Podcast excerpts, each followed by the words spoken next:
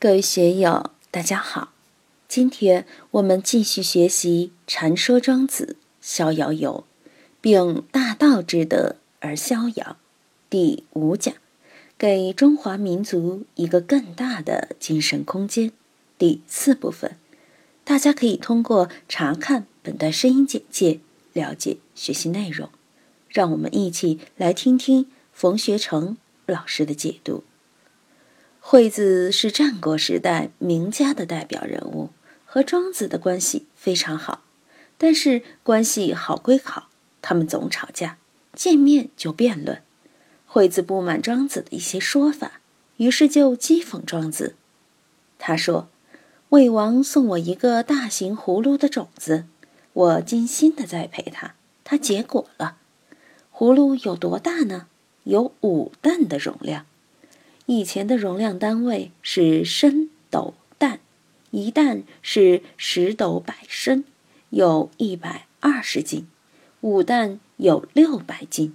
这么大的容量，这么大的一个葫芦，想用它来装水，其间不能自举也。装六百斤的水，这个葫芦就要裂了。剖之以为瓢，把它剖开，做成盛水的瓢。则祸落无所容，我的房间又小了。你们想一想，一个瓢要占半间房子那么大，拿来做什么呢？房间也装不下，人也拿不动啊！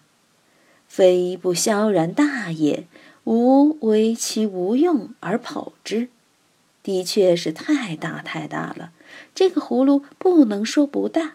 萧然大也，萧然空虚巨大的样子。你看，放在那里无用，还碍手碍脚的。于是乎，我就把它敲碎，把它扔了。这是在讽刺庄子。你说的道啊，逍遥啊，无何有之乡啊，就跟这个葫芦一样，大是大，但没用。面对惠子的批评讥讽，庄子就说：“你只善于用小，不善于用大。我给你讲个故事。”宋国有个人家里有一个祖传秘方，这个秘方就是治手的药。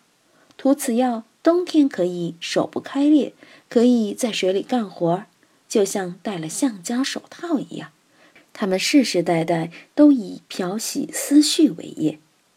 大家都知道，苏州的锦缎很有名，春秋以来就有西施浣纱的故事。它是在越国浣纱。也就是浣洗丝纱嘛，纱钞染过之后，在水里漂洗叫濯锦。汉唐时，成都的丝织业很兴旺，蜀锦名闻天下。成都的锦江本来就叫濯锦江，就是因漂洗锦缎而得名的。这家子世世代代都干这个，夏天还没什么，冬天手肯定受不了。女士们冬天用手洗衣或下厨房，手放在冷水里很容易裂口。我当年在高原上时也是，不要说下水，冬天就是不下水，手也要冻裂口，还会长冻疮。但是这家人用了祖传的这个药以后，手就不裂，也不长冻疮。有个商人听说这家人有这个秘方，就出。一百两银子要买它，这家人就说：“这么大的生意，一百两银子啊！”聚足而谋，于是就把家里的男女老少召集起来商量此事。当家的说：“我们一家人世世代代就做浆洗这个事，一年也就几两银子，今天一下就可以得到一百两银子，很划算。我们就把这个药方卖给他吧。”药方卖给他，我们一样可以用，不影响我们的生意，又能拿到一百两银子，当然这个生意就成交了。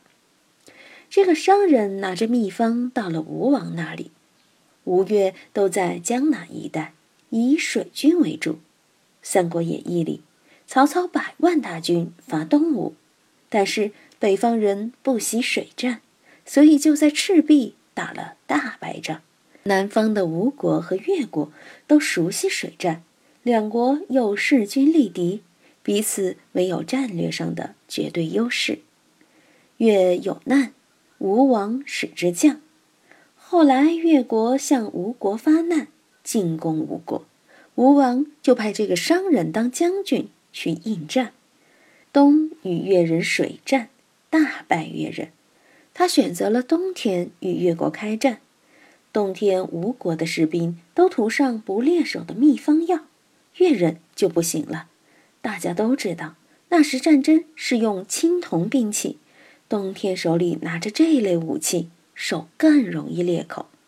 这个商人利用不均手的优势，在水战中如鱼得水，大败越人，立了大功。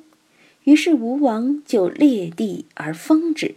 大概就封了他几十里地，那是春秋时期，地广人稀，封个几十里地是很容易的事。孔夫子到楚国去时，楚王还准备封七百里地给他，但是楚国的令尹子西就提意见了，说楚国的祖先仅仅只有方圆五十里地，孔夫子不得了啊，他是圣人，下边弟子三千。贤人七十二，个个都有将相之才。如果给他七百里地，要不几年，可能最先吃亏的就是楚国了。楚王一听就害怕了，心想：是不能让孔夫子有立足之地，否则天下就是孔夫子的了。所以裂地而封之，那可不得了。庄子把话锋一转：能不君守，一也。同样是这个能不君守的药方，一个人用它得到了裂地而封的奖赏，成为一方诸侯，而他的老主人却只能世世代代跟水打交道，与漂洗液打交道。为什么呢？则所用之异也，用途不一样，个人所处的因缘也不一样。庄子继续讥讽惠施。今子有五旦之乎？何不虑以为大尊而服乎江湖，而忧其祸落无所容？庄子说：“你太傻了！有这么大一个湖，你把它制作成一个大尊，做成一艘船，到江湖里去飘荡，那该多牛气呀！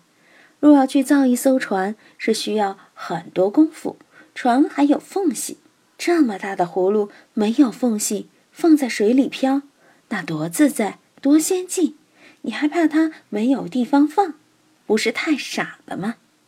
则夫子有有朋之心也夫，你的心窍被一片茅草闭塞了，心眼儿被一片茅草遮蔽了，这叫犯傻。今天就读到这里，欢迎大家在评论中分享所思所得。我是万万，我在成都龙江书院为您读书。